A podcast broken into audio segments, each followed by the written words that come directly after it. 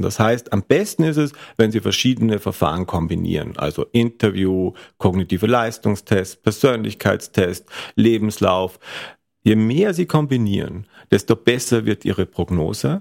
Und wenn Sie das gut machen, dann bin ich überzeugt davon, dass das die beste Grundlage für eine Entscheidung ist hinsichtlich einer Einstellung oder einer Orientierung im Arbeitsmarkt.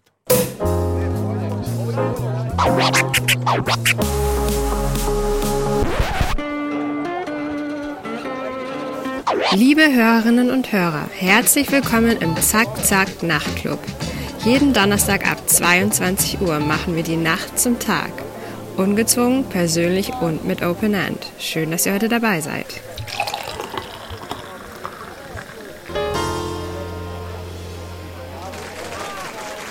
Der Eindruck, den ein Kandidat im Bewerbungsgespräch hinterlässt, reicht heute oft nicht mehr aus. Immer häufiger werden Einstellungstests in das Bewerbungsgespräch integriert oder in einem zweiten Auswahlverfahren durchgeführt. Bei Bewerbern lösen diese Tests jedoch häufig Unbehagen aus. Das ist der Einleitung eines Artikels eines großen Jobportals entnommen.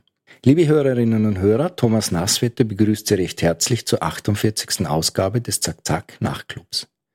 Bewerbungsverfahren, die Psychologie dahinter, das ist das Thema des heutigen Podcasts. Und wie immer haben wir eine Expertin oder einen Experten im Studio sitzen. Diesmal ist es Magister Marco Vetter. Lieber Herr Vetter, stellen Sie sich bitte vor.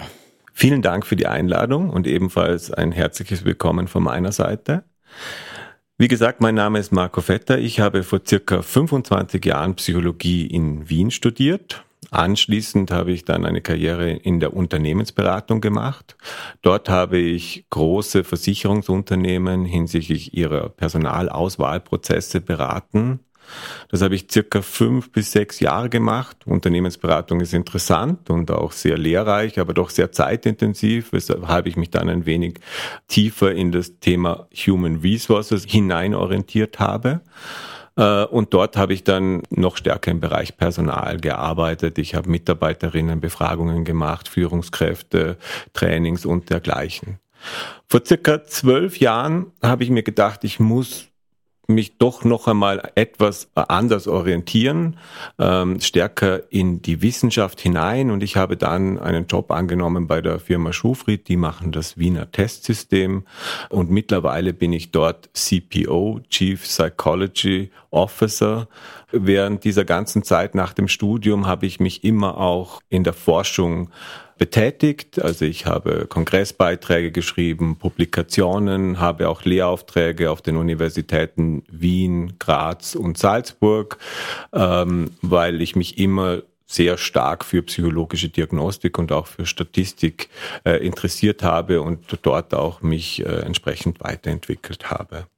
Meine Forschungsinteressen sind dabei insbesondere prognostische Validität, also können HR-Instrumente wie zum Beispiel psychologische Tests den Erfolg wirklich vorhersagen, also Bildungserfolg oder beruflichen Erfolg. Das hat mich immer interessiert. Und auf der anderen Seite auch die Testfairness. Also gibt es Material, das vielleicht gewisse Gruppen systematisch benachteiligt oder wo gewisse Personenkreise nicht ihre optimale Leistung zeigen können und wie kann ich das verhindern, das zu tun?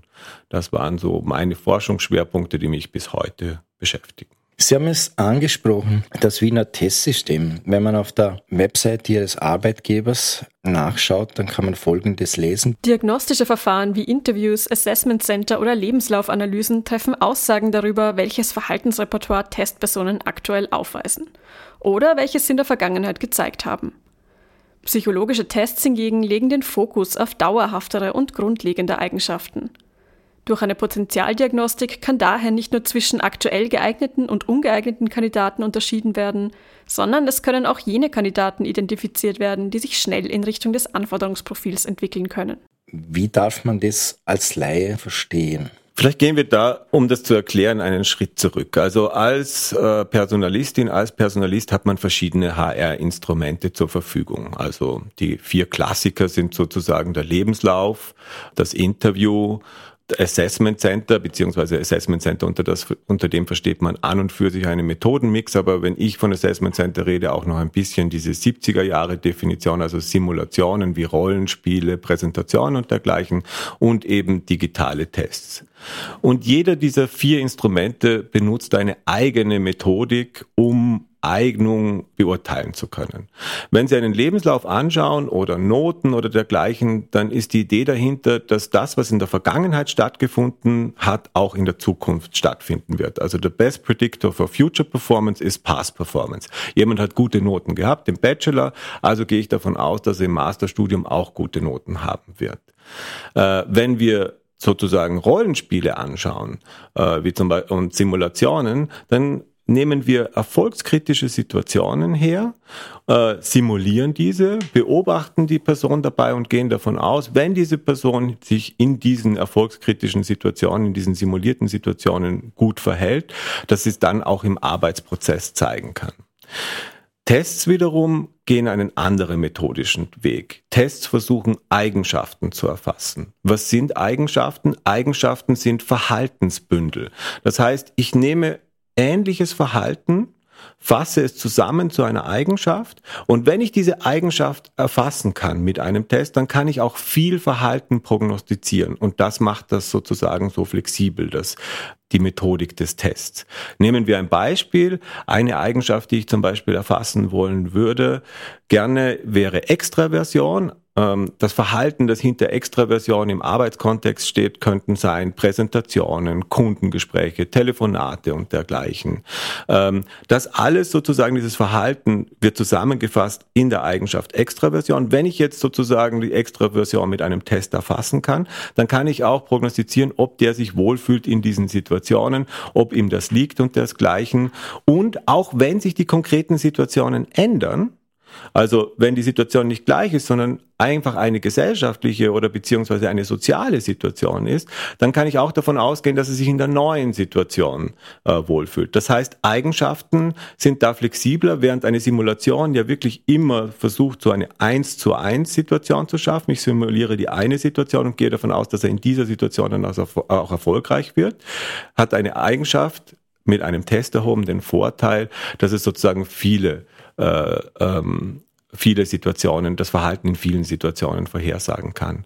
Und das wiederum in einer ständig sich ändernden Arbeitswelt, wie wir es momentan haben, gerade im Zeitalter der Digitalisierung, bringt viele Vorteile mit sich. Äh, ein anderes Beispiel wäre, ich könnte einen Wissenstest heranziehen für die Buchhalterin und könnte abprüfen, ob sie genau dieses Wissen weiß. Wenn sich aber das Buchhaltungsprogramm ändert, dann muss sie das neue Wissen erlernen psychologische oder psychometrische Tests versuchen nicht das konkrete Wissen meist zu erfassen, sondern die numerischen Fähigkeiten, die dahinter stehen, die Eigenschaft. Und gehen dann davon aus, wenn man eine hohe Fähigkeit in dieser Eigenschaft hat, dass man sich das Wissen auch dann leicht anlernen kann. Und das ist der große Vorteil vom psychologischen Testverfahren. Äh, und da sprechen wir eben in diesem Zusammenhang mit diesen Eigenschaften auch mit, äh, von den Potenzialen, die eine Kandidatin, ein Kandidat mit sich bringt.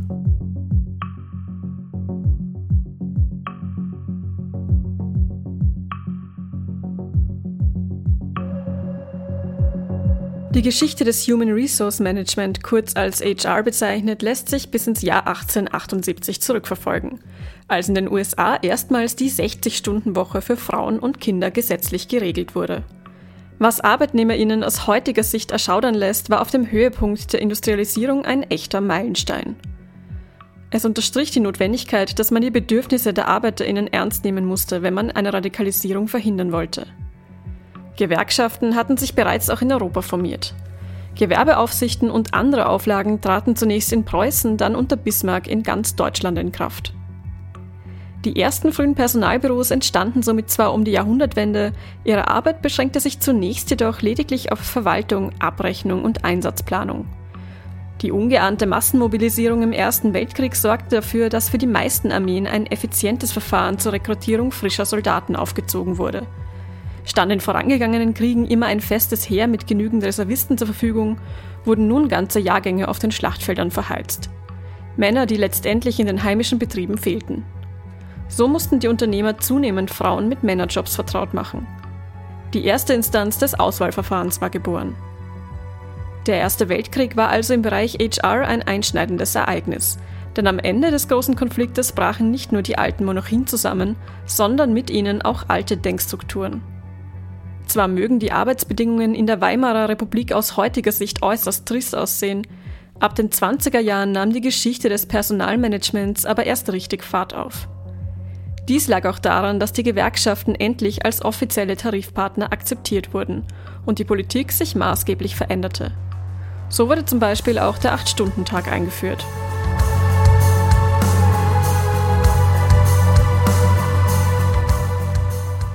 Sehr laienhaft gefragt, wie gut sind diese Voraussagen, die auf dem Fall diesem Wiener Testsystem beruhen? Also das ist eine sehr gute Frage und äh, man muss dazu sagen, also, also mein Herz gehört der Empirie. Also das heißt, wir arbeiten mit Wahrscheinlichkeiten. Ja.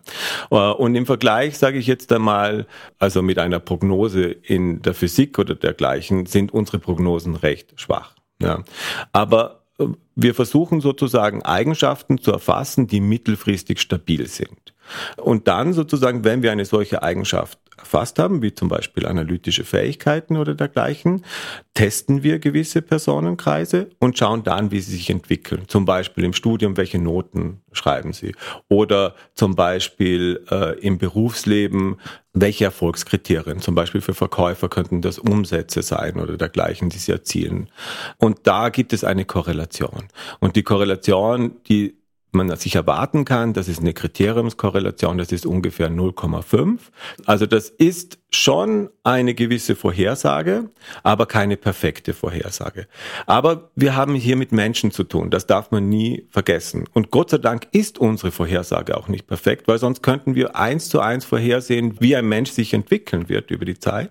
Das können wir aber nicht. Aber wir können natürlich mit gewisser Wahrscheinlichkeit sagen, dass der wahrscheinlicher erfolgreich wird als der andere, trotz gewisser Live-Events und so können natürlich diese Prognose beeinflussen. Und vielleicht noch abschließend, der Test oder insbesondere ein multimethodales Vorgehen, also wenn Sie Eignungsdiagnostik machen, wenn Sie Personalauswahl machen, dann sollten Sie nie nur ein Verfahren einsetzen. Das heißt, am besten ist es, wenn Sie verschiedene Verfahren kombinieren, also Interview, kognitive Leistungstest, Persönlichkeitstest, Lebenslauf. Je mehr Sie kombinieren, desto besser wird Ihre Prognose. Und wenn Sie das gut machen, dann ist, bin ich überzeugt davon, dass das die beste Grundlage für eine Entscheidung ist hinsichtlich, hinsichtlich einer Einstellung oder einer Orientierung im Arbeitsmarkt. Wenn ich das richtig verstanden habe, gibt es eine Art Feedback-Komponente bei diesem Testsystem. Das heißt, Sie schauen sich die Ergebnisse dann sozusagen über die Zeit auch an sofern natürlich Ihr Kunde da mitspielt, analysieren diese Ergebnisse und vergleichen das sozusagen mit der Prognose. Ist das richtig? Genau. Also wenn jetzt zum Beispiel ein Kunde, ein größerer Kunde zu uns kommt und er sagt, er möchte jetzt zum Beispiel eine gewisse Position ähm, für eine gewisse Position die Tests äh, verwenden, dann die Grundlage unseres Vorgehens ist immer ein gewisses Anforderungsprofil. Ich muss dazu sagen, für diesen ganzen Prozess gibt es eigene Normen, zum Beispiel die DIN 33430 oder die ÖNorm D4000. Also das ist alles relativ stark reglementiert. Äh, und es gibt da eigene Normen, an denen man sich orientieren kann, wie man so einen Prozess gestaltet. Normalerweise, wenn Sie jetzt eine Stelle besetzen wollen, dann haben Sie ein Anforderungsprofil. Das heißt, Sie wissen, ich möchte für diese Stelle, dass der Kandidat folgende Voraussetzungen mit sich bringt. Für jede dieser Anforderungen gibt es das perfekte oder ideale Instrument. Also wenn Sie analytische Fähigkeiten zum Beispiel erfassen wollen, dann ist das extrem schwierig über das Interview zu machen. Ja? Es geht ein wenig über Noten, aber am besten nutzen Sie einen psychometrischen Test. Die sind dafür konzipiert, zum Beispiel analytische Fähigkeiten zu erfassen. Wenn Sie aber zum Beispiel wissen wollen, ob jemand präsentieren kann oder nicht, dann ist es besser, ihn wirklich präsentieren zu lassen, also wieder eine Simulation ja, wo sie wirklich beobachten kann, wie sind seine Präsentationstechniken. Man geht also das Anforderungsprofil entlang, sucht sich die Instrumente aus, für, äh, mit welchen man diese Anforderungen abdecken kann und entwickelt so einen entsprechenden Auswahlprozess. Wenn man dann die entsprechenden Instrumente hat und sagt, wo man sie vorgibt, dann kann man, um zu evaluieren, wie gut dieser Auswahlprozess äh, funktioniert, kann man entweder das, den Auswahlprozess gleich implementieren und sukzessive evaluieren, indem man sozusagen die Erfolgskriterien rückgemeldet kriegt und dann schaut sozusagen, ob dieser Auswahlprozess hohe Ergebnisse auch hohen Erfolg, hohen Bildungserfolg, hohen beruflichen Erfolg, was immer das auch ist, sozusagen. Äh, eine niedrige Unfallanzahl, wenn es um zum Beispiel Lkw-Fahrer oder dergleichen geht. Also diese Erfolgskriterien können sich stark unterscheiden. Und man schaut sozusagen, ob die Ergebnisse im Auswahlprozess wirklich zusammenhängen mit diesen Erfolgskriterien. Tun sie das nicht, ist der Auswahlprozess eigentlich ungültig, also er ist nicht valide und sollte sozusagen verändert werden. Meistens aber sozusagen funktioniert er, weil es gibt ja viel Literatur dazu, es gibt schon viele Validierungsstudien, die äh, publiziert ist. Man geht ja in so einen Prozess nicht blind hinein, man hat schon eine Vorstellung für gewisse Positionen, welche Anforderungen relevant sind.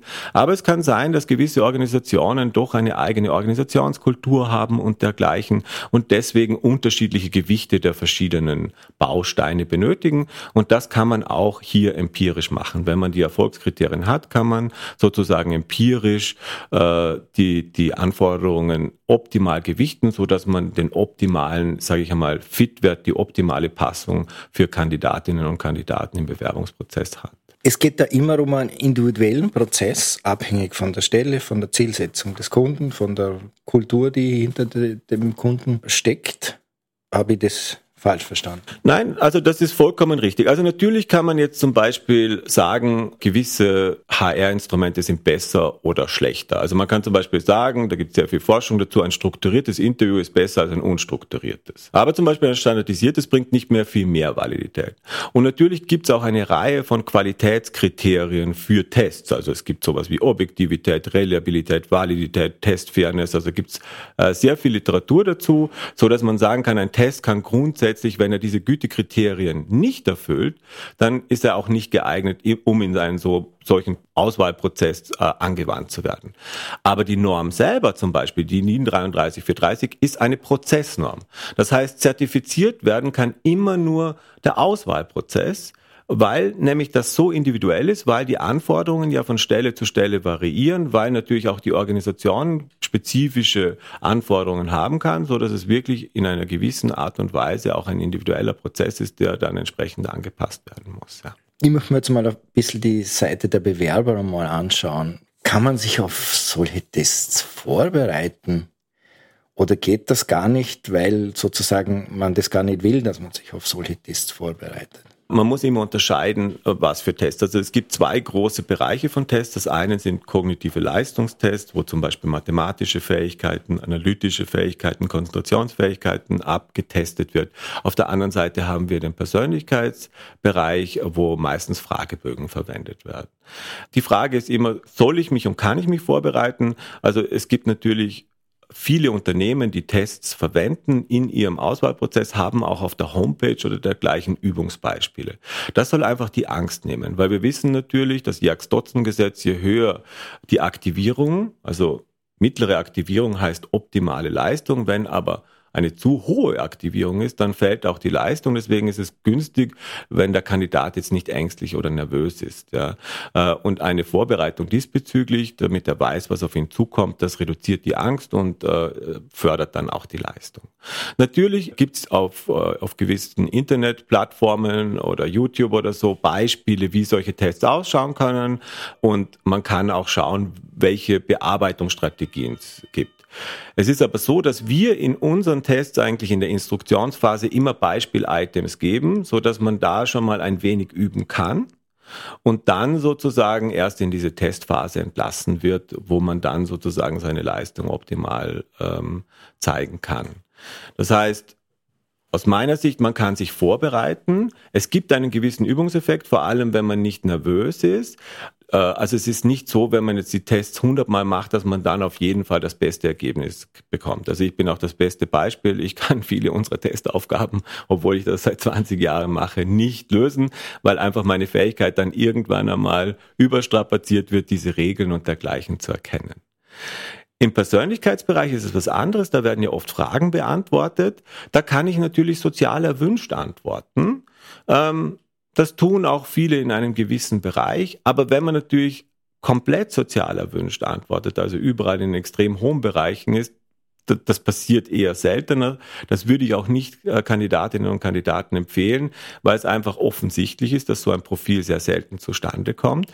Und außerdem wäre es auch eine relativ hohe Erwartungshaltung, die der, die Arbeitgeberin, der Arbeitgeber dann an die Kandidaten und Kandidatinnen hätte, äh, wenn die wirklich eine solche Persönlichkeit aufweisen würden. Ähm, vielleicht noch abschließend, aber auch im Bereich Persönlichkeit gibt es mittlerweile Techniken, um diese sozial erwünschte, um das sozial erwünschte Antworten in den Griff zu bekommen. Also es gibt eigene Persönlichkeitstests, um das entsprechend zu reduzieren. Bei den Persönlichkeitstests könnte man sozusagen ein bisschen schummeln.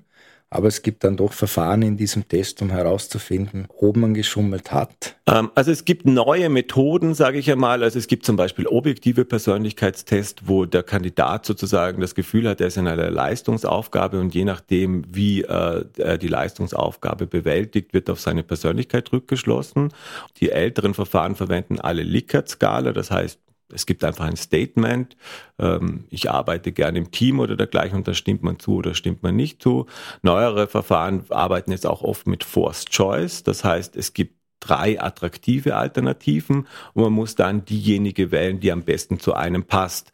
Da funktioniert natürlich soziale Verfälschbarkeit nicht mehr so gut, weil ja alle drei Alternativen attraktiv sind und weil die sozusagen die gleiche soziale Valenz haben, sollte dann die ausgewählt werden, die am besten zur eigenen Persönlichkeit passt. Bringt es was, jetzt abgesehen von diesen Sachen auf der Homepage des Ihres Kundens, wo man sich sozusagen orientieren kann, wie das überhaupt funktioniert, Bringt es überhaupt was, sich mit dem auseinanderzusetzen oder ist es eher Geschäftmacherei für diese Verlage, die solche Anleitungen für Bewerbungen verkaufen? Die Frage ist, auf was bereitet man sich vor? Also ich glaube, es ist eine sehr gute Idee, wenn man zum Beispiel sich darauf vorbereitet, wie man einen guten Lebenslauf schreibt. Also gibt es sehr hilfreiche Literatur dazu, sehr hilfreiche Bücher oder auch ein Motivationsschreiben, wie man das individuell gestaltet und dergleichen, dass man einfach gewisse formale Richtlinien hat. Ich glaube auch, dass es gut ist, wenn man sich ein wenig auf ein Interview vorbereitet äh, und sich auch diesbezüglich vorbereitet, dass man äh, das Unternehmen sich genauer anschaut, die Homepage des Unternehmens, schaut, was die für Produkte haben und dergleichen. Also wenn einem die Stelle wirklich wichtig ist, dann glaube ich, dass es eine gute Idee ist, weil es in vielen Interviews einfach äh, nachgefragt wird, ob man sich mit dem Unternehmen auseinandergesetzt hat, weil man daraus eine gewisse Motivation für die Stelle erkennen möchte. Also ich glaube, das ist auch eine gute Idee. Über die Tests haben wir schon gesprochen. Ich meine, Vorbereitung und Schummeln sind für mich zwei verschiedene Dinge. Es werden ja auch Tests zum Beispiel für gewisse Bildungseinrichtungen und dergleichen vorgegeben, wo Personen zum Beispiel versuchen, die Test-Items zu bekommen. Also wirklich sozusagen richtig zu schummeln, dass man die Test-Items auswendig lernt und dann die Tests macht. Aber bei unseren Tests funktioniert das nicht wirklich, weil wir arbeiten mit Item-Pools. Das heißt, jeder Kandidat kriegt unterschiedliche Items. Wir stellen vorab sicher, dass alle Items mit speziellen statistischen Verfahren wirklich eine Dimension äh, erfassen und dann sozusagen werden die aus einem Itempool auch adaptiv, also sprich in Abhängigkeit der Fähigkeit der Kandidatinnen und Kandidaten gezogen und dann vorgegeben. Ja. Aber es gibt natürlich schon äh, immer wieder äh, auch äh, unsere Items landen im Internet, das heißt, wir müssen die auch immer wieder aktualisieren und dergleichen. Ja. Ähm, aber ansonsten bei den Tests vorbereiten, in dem Sinne, wie wir es vorher besprochen haben, macht sicher Sinn.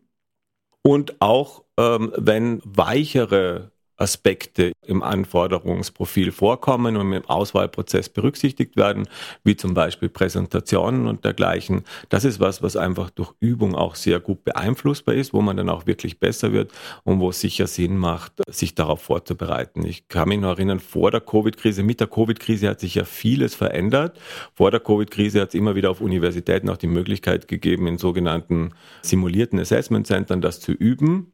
Mittlerweile haben wir natürlich eine Wende. Vieles ist sozusagen in die digitale Welt übergeschwappt. Auch die Beaufsichtigung von unseren Tests zum Beispiel erfolgt ja mittlerweile nicht mehr vor Ort, sondern online geproktert. Das heißt, sehr viele Unternehmen machen das wirklich online. Aber vielleicht kommt das auch wieder zurück, dass auch Studierende oder dergleichen wieder vor Ort Assessment Center üben können. Das ist auch was, was ich äh, sehr stark empfehlen würde. Einfach weil, wenn man einmal durch so eine Situation durchgegangen ist, einfach nicht mehr auf Unerwartetes trifft und deswegen einfach weniger nervös ist und seine Leistung besser zeigen kann.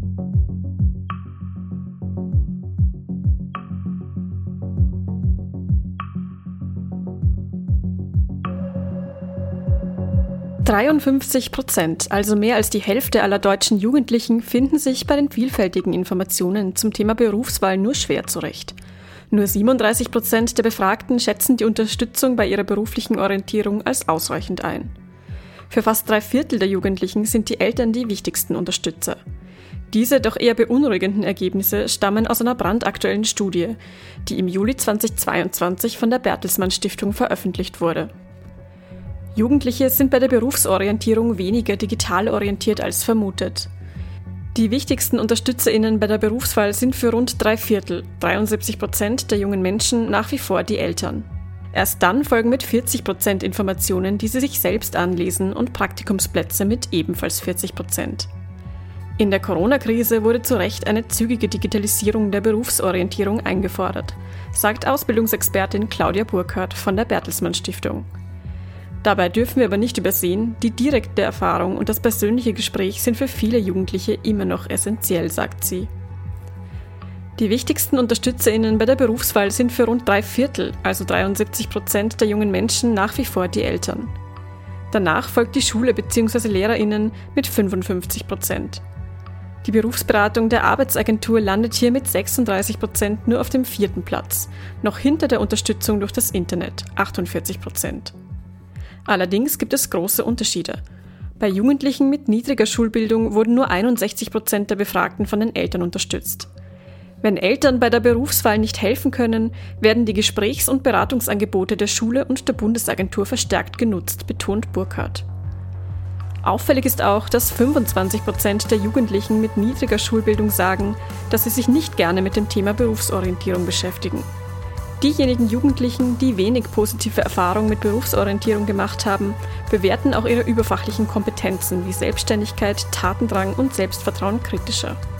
Angebote zur Berufsorientierung müssen daher vor allem die Motivation der Jugendlichen stärken und sie dabei unterstützen, sich selbstständig Informationen zu verschaffen und diese zu bewerten, erklärt Burkhardt.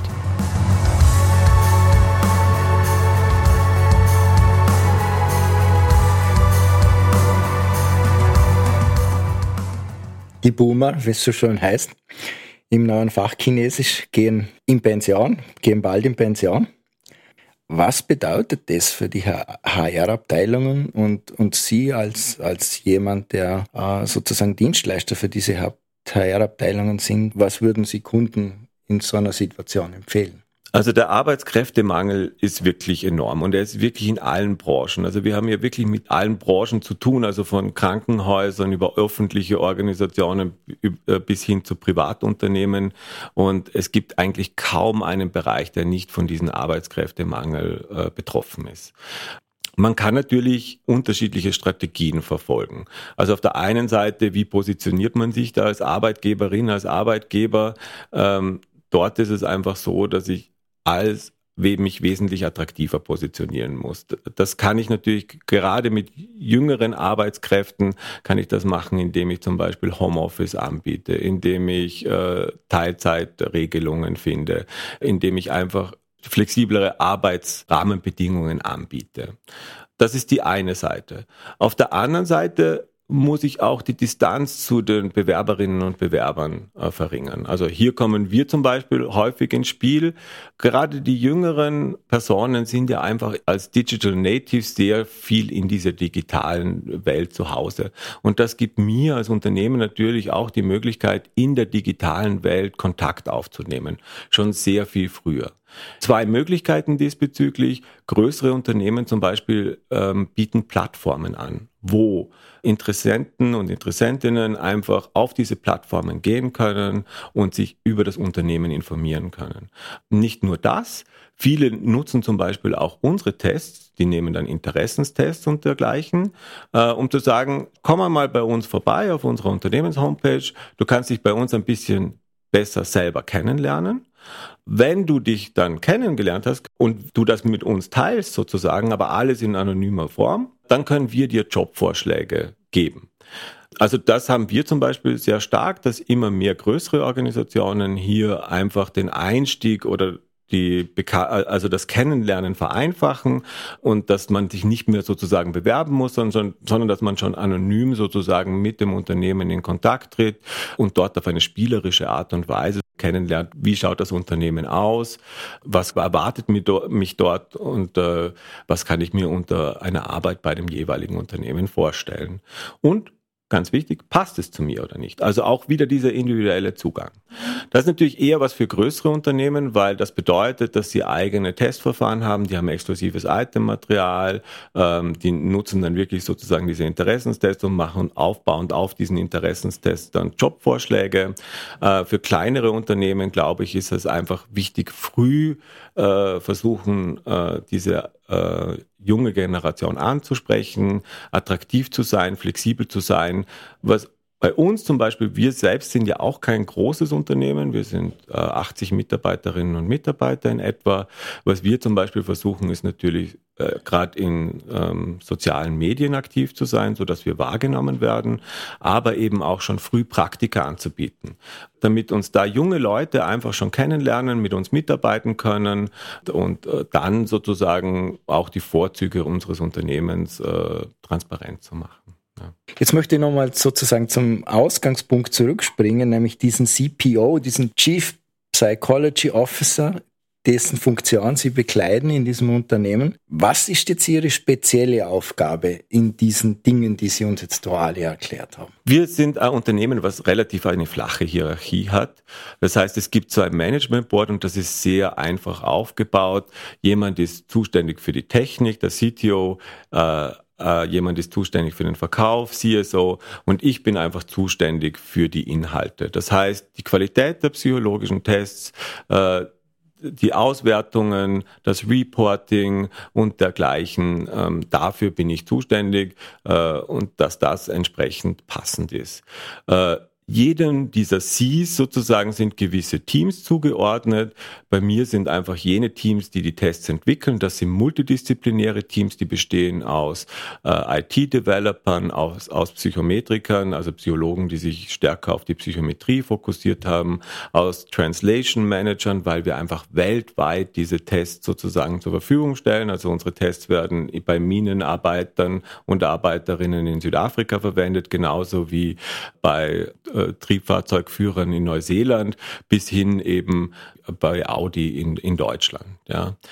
Und dann gibt's noch Tester. Das heißt, jedes dieser Team, wir arbeiten agil, also nach Scrum-Methodik, und jedes dieser Team kann eigentlich das Produkt sozusagen, das sie erschaffen, eigenständig entwickeln. Sie brauchen keine starken Ressourcen von außen. Es gibt nur wenige Schnittstellen. Ich habe vier solche Teams, also zwei, die Tests entwickeln, die bei mir sind. Dann noch ein Testcenter, weil wir mit Daten arbeiten. Das heißt, all unsere Tests werden ständig und laufend empirisch geprüft. Auch unsere Normen, also solche Tests funktionieren mit Normen. Das heißt, wenn Sie so einen Test machen, äh, zum Beispiel zu mathematischen Fähigkeiten, dann ist Ihr Ergebnis ein Prozentrang. Das heißt, Sie könnten zum Beispiel einen Prozentrang von 76 haben. Das würde heißen, dass 76 Prozent entweder ein schlechteres oder gleich gutes Ergebnis in den mathematischen Fähigkeiten hatten wie Sie repräsentativ für die österreichische oder deutschsprachige Bevölkerung.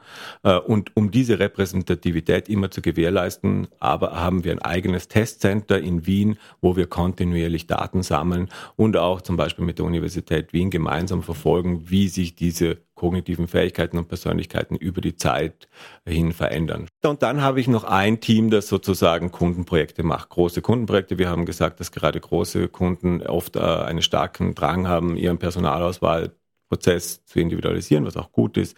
Und die sind dafür da. Daneben sozusagen versuche ich vorherzusehen, welche Entwicklungen auf uns zukommen. Also das heißt, ich gehe auf Kongresse, ich schaue mir, wie die Entwicklungen bei der Konkurrenz sind, ich versuche zu prognostizieren, was sind die nächsten Themen, die für uns relevant sind.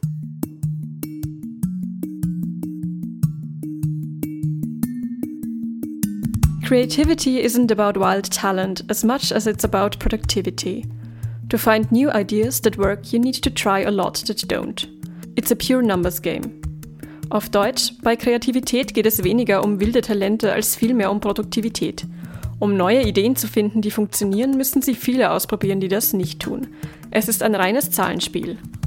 Robert I. Sutton, Professor in Stanford und Autor, sein bekanntestes Buch The No Asshole Rule: Building a Civilized Workplace and Surviving One That Isn't.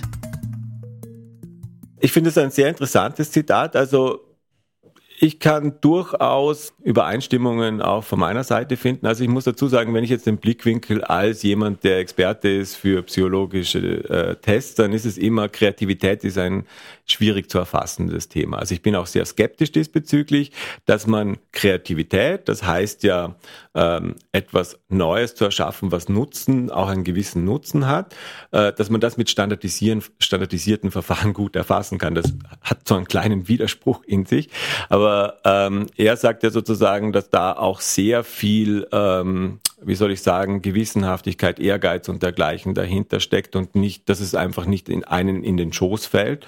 Und dahingehend kann man natürlich auch sehr, also wenn man da vielleicht weggeht ein bisschen von der Kreativität, aber generell mit Bildungserfolg und beruflichen Erfolg äh, und da einhergeht, dann sieht man, dass die Leute, die sehr gewissenhaft sind, die sehr ehrgeizig sind oder so, on the long run, also langfristig meistens erfolgreicher sind in den verschiedensten beruflichen Sparten.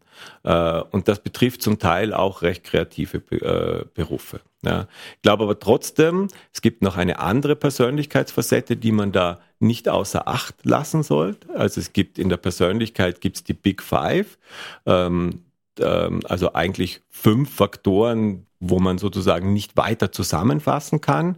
Da gibt es eben Extraversion, Gewissenhaftigkeit, Verträglichkeit, emotionale Stabilität und eben die Offenheit.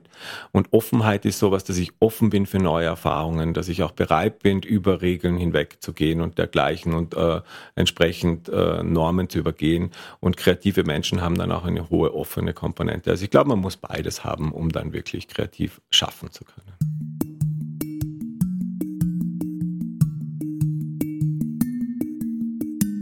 Leute einstellen ist eine Kunst, keine Wissenschaft und kein Lebenslauf kann Ihnen sagen, ob jemand zu Ihrer Unternehmenskultur passt. Howard Schulz, langjähriger CEO von Starbucks. Ja, das Zitat, also für mich hat das Zitat irgendwie, bringt so einen Widerspruch zwischen Kunst und Wissenschaft mit sich, äh, den ich nicht unbedingt immer so sehen würde. Ähm, also wenn das Zitat dahin geht, dass man sagt, okay, machen wir keine Wissenschaften aus dem Personalauswahlprozess, dann ist es natürlich etwas, was ich, wo ich mich nicht wiederfinden würde. Ähm, ich bin jemand, der gern Dinge empfiehlt, der gern äh, Sachen macht, wo ich weiß, dass sie funktionieren. Und so wie wir das vorher besprochen haben, wenn ich die Daten habe vom Auswahlprozess und wenn ich sehe die Erfolgskriterien und ich sehe, da gibt es einen Zusammenhang, dann fühle ich mich wohl, weil ich meinen Kundinnen und Kunden oder auch den Psychologinnen und Psychologen, die unsere Instrumente verwenden, sozusagen mit Gewissheit sagen kann, das, was sie verwenden, das funktioniert auch wirklich. Und da habe ich jetzt eher diesen wissenschaftlich empirischen Zugang, einfach weil ich weil das Entscheidungen von großer Verantwortung sind. Wir haben Entscheidungen, die wirklich, man sagt, High-Stakes-Testing sozusagen, also Entscheidungen, die einfach das Leben von Menschen betreffen. Wir sind ja nicht nur im Personal tätig, auch im klinischen Bereich und auch im Verkehrsbereich und dergleichen. Und da ist ein äh, verantwortungsvolles Handeln eben auch mit empirischen Erkenntnissen für mich unerlässlich und mir auch persönlich sehr, sehr wichtig.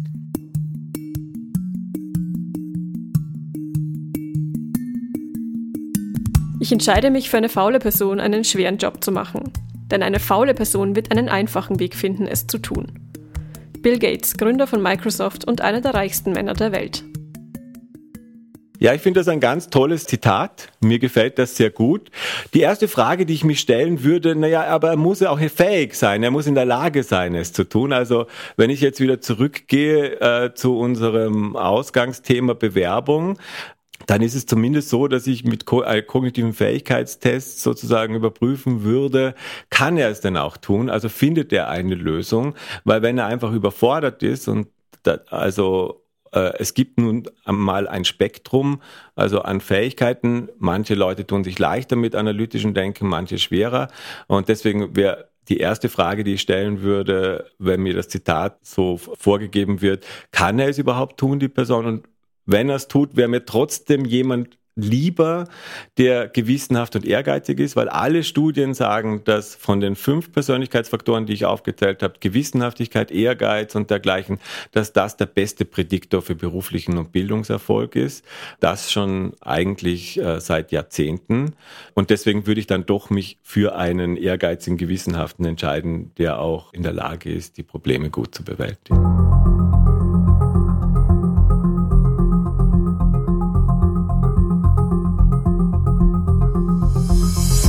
Fassen wir einmal zusammen.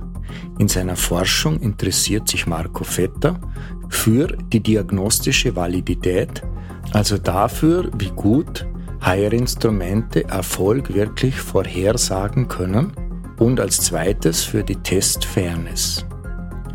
Man kann sich auf einen Test vorbereiten und manche Firmen stellen auch Beispieltests zur Verfügung. Es geht vor allem darum zu wissen, was auf einen zukommt damit man nicht zu sehr aktiviert, sprich nervös ist, während des eigentlichen Tests. Eine Häufung von sozial erwünschten Antworten ist eher selten und dadurch auch als Schummeln erkennbar. Es gibt fünf Faktoren, die man nicht weiter zusammenfassen kann. Extraversion, Gewissenhaftigkeit, Verträglichkeit, emotionale Stabilität und die Offenheit. Kreativität ist ein Faktor, der eher schwer zu messen ist und deshalb kann ein wenig der Umweg über das Kriterium Offenheit gegangen werden, um Kreativität abzutesten.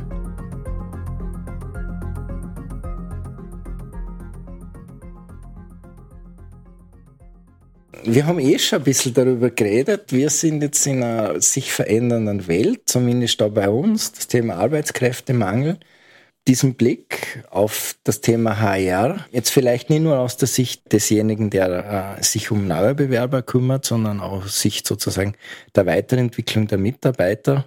Was würden Sie Ihren Kunden so für die nächsten fünf Jahre empfehlen? Also ich glaube, auch wenn wir jetzt mit all den Problemen, die wir aktuell haben, Stichwort Ukraine und dergleichen, aber ich denke, die meisten Expertinnen und Experten gehen davon aus, dass der Arbeitskräftemangel bleiben wird. Äh, und deshalb müssen wir uns äh, einfach international orientieren. Also ich glaube, nach wie vor wird es so sein, dass wir gerade Fachkräfte wirklich weltweit rekrutieren müssen und da auch wirklich flexibel sein müssen. Das heißt, äh, es wird auch, auch bei uns äh, ist es so, dass ge gewisse Teams sozusagen einfach mit externen bestehen, die dann auch in and von, and aus, von anderen Ländern arbeiten und dergleichen. Ja. Also ich glaube, dieses ganze äh, also dieses Suchen nach Potenzial, nach Arbeitskräften international, das wird einfach noch stärker forciert werden. Und das bedeutet aber auch gleichzeitig hat das einen gewissen Impact auf alle anderen Aspekte. Weil das heißt, unser Rekrutierungsprozess wird online stattfinden. Wenn ich wirklich Arbeitskräfte international suche, dann kann ich nicht sozusagen alle vor Ort einladen und dass äh, so vor Ort Interviews und dergleichen nur noch selten stattfinden wird. Das heißt, Testung, Interview und dergleichen. Das alles wird online abgewickelt werden. Deswegen glaube ich auch, dass es wirklich für Unternehmen ratsam ist, sich hier digital gut aufzustellen, so wie vorher beschrieben, mit entsprechenden Plattformen für Bewerberinnen und Bewerbern, wo ein attraktives Angebot äh, gemacht wird, wo man die Unternehmen besser kennenlernen kann und wo die Distanz zu den Bewerberinnen und Bewerbern einfach sehr schnell verringert wird und einfach eine gewisse Geschwindigkeit mit sich bringt. Was natürlich auch das liegt in der Natur der Sache, weil ich ja auch in dem Metier tätig bin. Was ich auch glaube, ist einfach, dass äh, Tests immer relevanter werden. Ähm, und das hat vor allem zwei Ursachen. Auf der einen Seite, wenn wir stärker auch international Arbeitskräfte suchen, dann sind natürlich die Bildungswege immer schwerer vergleichbar. Ist ein Master vergleichbar der aus Pakistan stammt, mit einem aus Rumänien und dergleichen. Das heißt, der CV birgt in sich immer weniger Information und eine gute Möglichkeit, das zu kompensieren, sind natürlich dann auch entsprechend digitale Tests. Und wie wir eingangs schon erwähnt haben, dass andere digitale Tests erfassen das Potenzial. Also ich glaube auch, und das ist ja auch ein bisschen der Trend der Zeit, dass Unternehmen immer stärker gewisse Teile selbst ausbilden werden. Sei das Sprache, sei das äh, gewisse Fähigkeiten, die man braucht. Also ich bin überzeugt, dass immer mehr Unternehmen sozusagen ähm, Kandidatinnen und Kandidaten aufnehmen, die nicht perfekt zum Anforderungsprofil passen, mit dem Ziel, ähm, sie durch Personalentwicklung entsprechend dorthin zu ähm, entwickeln. Äh, und das, aber dafür benötige ich das Wissen, das Know-how von den digitalen Tests, um das Potenzial beurteilen zu können. Was aus meiner Sicht nach wie vor bleiben wird, ist dieses Active Sourcing, also dass man auf die Kandidaten zugeht und nicht davon ausgehen kann, so wie früher, dass man ein Inserat schaltet und dann sozusagen die Leute sich bei einem melden. Was aber auch ein Trend ist, neben dem, was ich glaube, was verstärkt stattfinden kann, ist, so, sind so Themen wie Machine Learning oder künstliche Intelligenz. Das heißt, hier wird vor allem derzeit noch sehr stark Personal eingespart. Aber was derzeit schon große Unternehmen machen, ist zum Beispiel ein automatisiertes Scanning von Lebensläufen, weil dadurch natürlich Personalkosten reduziert werden. Aber es gibt auch schon so Chatbots, wo Interviews sozusagen mit Kandidatinnen und Kandidaten automatisiert gemacht werden also gar keine echte Person mehr im Hintergrund ist und die dann auch mit gewissen Algorithmen ausgewertet werden. Das halte ich noch für sehr risikoreich und ich würde auch keinem Unternehmen empfehlen, diese Software und äh, diese Methoden jetzt schon anzuwenden.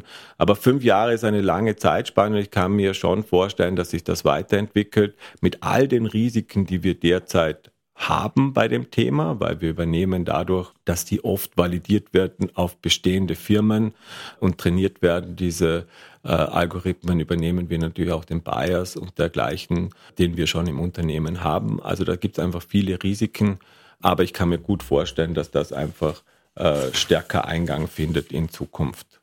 Einfach weil das Thema AI und Machine Learning und dergleichen generell so stark forciert wird von allen Seiten. Und abschließend glaube ich einfach, dass unsere Unternehmen diverser werden müssen und auch internationaler. Also das hängt von viel, mit vielen Facetten zusammen, aber ich denke, unsere Unternehmen werden sich auch dahingehend entwickeln, dass einfach es immer mehr Standard wird, dass Englisch kommuniziert wird in den Unternehmen, so dass sich, wenn Leute nur Englisch können, sich nicht ausgeschlossen fühlen, sondern dass das generell sozusagen in ganzen Unternehmen stattfindet. Äh, ich kann mir auch gut vorstellen, dass es eben Kulturen und dergleichen stärker ins Unternehmen aufgenommen werden. Wir werden eine Gesellschaft, die immer facettenreicher ist. Und ich glaube, dass Unternehmen einfach sich daran orientieren müssen und auch die Gesellschaft im Unternehmen dann abbilden äh, muss, damit sich die Mitarbeiterinnen und Mitarbeiter wirklich wohlfühlen. Weil eins ist klar aus meiner Sicht, das Unternehmen macht im Bewerbungsprozess ein Versprechen an die Kandidatinnen und Kandidaten, aber das Versprechen wird laufend evaluiert. Also wenn jemand, jemanden einstellt, dann ist es heute so, dass Mitarbeiterinnen und Mitarbeiter einfach wesentlich flexibler sind. Früher hat man vielleicht noch gesagt, jemand soll drei Jahre im Unternehmen bleiben, weil sonst schaut es vielleicht im Lebenslauf nicht so gut aus. Das ist heute einfach in vielen Branchen kein Thema mehr. Das heißt, Mitarbeiterinnen und Mitarbeiter, wenn die merken, okay, das Unternehmen ist nicht authentisch, es ist nicht divers, es ist nicht so, wie es eigentlich sich nach außen darstellt, werden sehr schnell wechseln und Fluktuation bringt enorm hohe Kosten. Da ist der kurze Benefit, jemanden kurz einzustellen, einfach sehr gering, wenn ich ihn dann eingelernt habe und er ist dann nach einem halben Jahr oder sie dann wieder weg. Also ich glaube, diese Versprechen, die Unternehmen geben, die müssen sie dann auch in Zukunft wirklich halten. Vielen Dank, Herr Magister Vetter, für die wirklich tollen Einblicke, die Sie uns da gegeben haben. Auch dieses sozusagen durchaus am Puls der Zeit.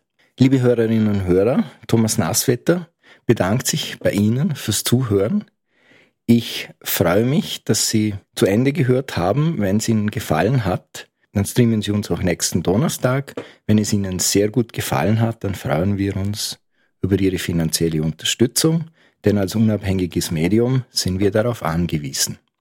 Gesprochen hat Stefanie Marek. Ich wünsche Ihnen eine gute Nacht, machen Sie es gut und bleiben Sie uns gewogen.